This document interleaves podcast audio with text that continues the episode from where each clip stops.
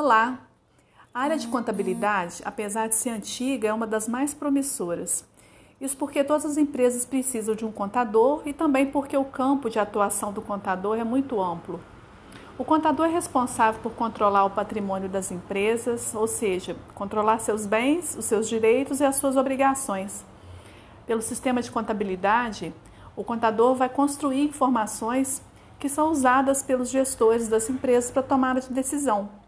Mas que tipo de decisões são essas?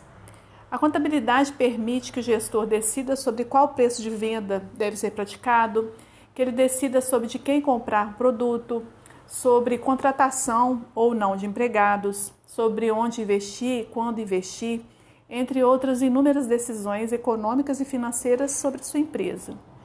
É o contador que vai apurar os tributos que as empresas precisam pagar e também orienta as empresas para as melhores práticas para reduzir as despesas.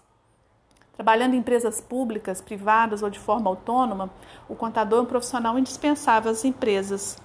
Além de ser contador, o profissional formado em ciências contábeis pode atuar como auditor, controller, trabalhar no mercado financeiro, ser perito e atuar em outras inúmeras áreas.